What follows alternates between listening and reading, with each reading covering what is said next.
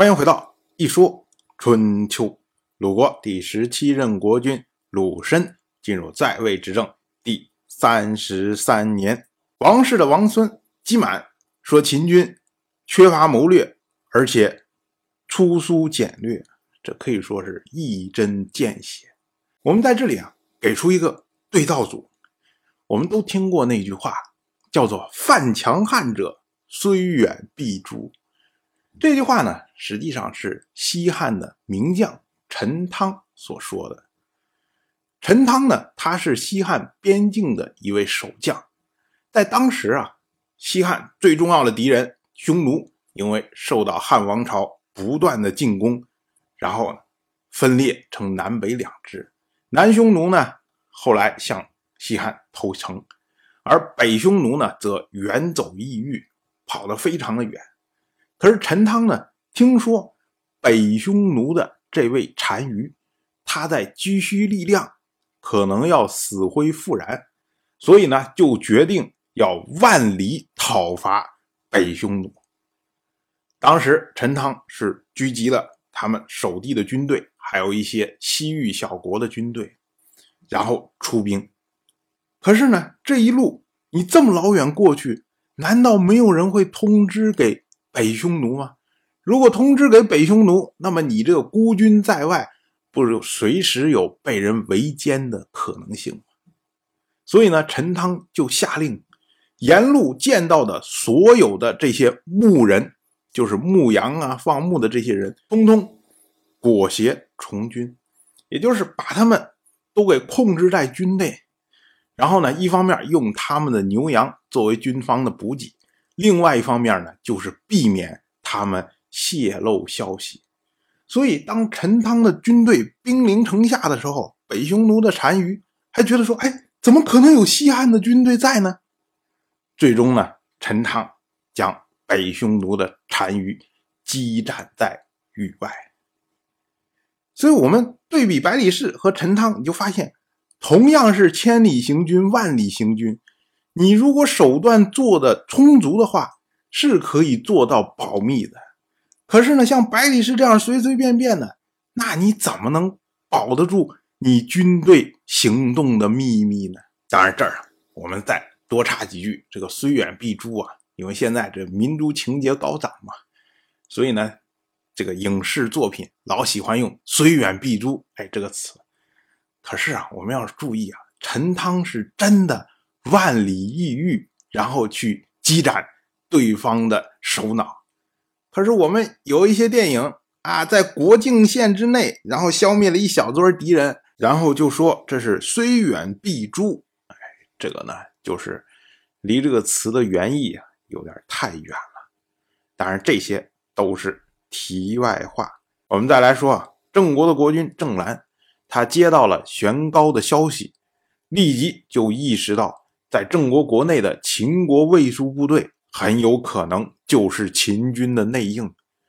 为了谨慎起见呢，他就派人去秦人所居住的客舍查看，结果发现秦人已经开始打包了，把各种物资都装在车上，而且呢，磨砺了兵器喂好了马匹，就准备要行动了。郑兰心说啊，这下坏了。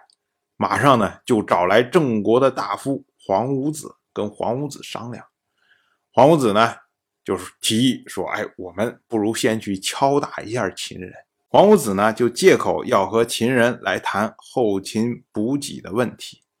然后呢，他去见了秦人卫戍部队的头头齐子，他向齐子道歉。他说：“啊，您在毕国停留已久啊。”但是毕国的干肉、粮资、牲畜都已经耗竭了，毕国正在为难，不知道怎么向您来解释这样的问题。可是呢，听说您正要离开啊，毕国实在也没有什么物资可以供应您的。不过呢，毕国的原谱就好像秦国的具有一样，请您。自行在其中猎取麋鹿，以补充您的物资。让帝国也可以稍有喘息呀。您觉得这样安排怎么样？黄五子啊，他所说的原谱和具有这个都是当时的皇家园林，然后里面有很多的各种野兽。这个诸侯呢，没事的时候可能到里面去打打猎。黄五子他的言下之意就是说，你们秦人的动向我们都已经掌握了，你们想搞什么计划、搞什么阴谋，肯定都是搞不成的。但是呢，我们现在没撕破脸，所以你们最好自行离开，不要等着我们下手。这话棋子能听不出来吗？棋子本来心里面就有鬼啊，他本来就是心虚的呀。一看郑国已经做好了应对，所以他也不敢在郑都久留啊，带着人匆匆的就离开了郑都。按照道理上来说呢，因为秦国的大军从西边来，棋子呢应该向西和秦军会合，但是呢，郑国早已经把向西的途径都给封锁了。棋子一看别人早有准备，所以呢，只得向东跑。最后呢，其子流亡去了齐国，而跟他一块来的冯孙、杨孙流亡去了宋国。身在华国的秦军统帅百里氏，听说了其子他们三个人的这个情况，他心说啊，这下可坏了！他们三个人竟然向东跑，这就说明郑国已经有所防备呀。我们不能再心存奇袭的念头。可是呢，以如今的军力，要想攻打郑都，可能无法攻克。包围郑都呢，因为孤军在外，也无以为继啊。所以呢，我们不如还是撤退吧。虽然百里氏这么着说，但是呢，千里远征啊，大军前来，最后空手回去了，面子上实在也挂不住啊。结果也不知道谁说了这么一句：“哎，我们不是在华国吗？”百里奭对呀，那我们把华国灭了算了。所以到了本年的二月，秦国灭亡了华国，然后撤军。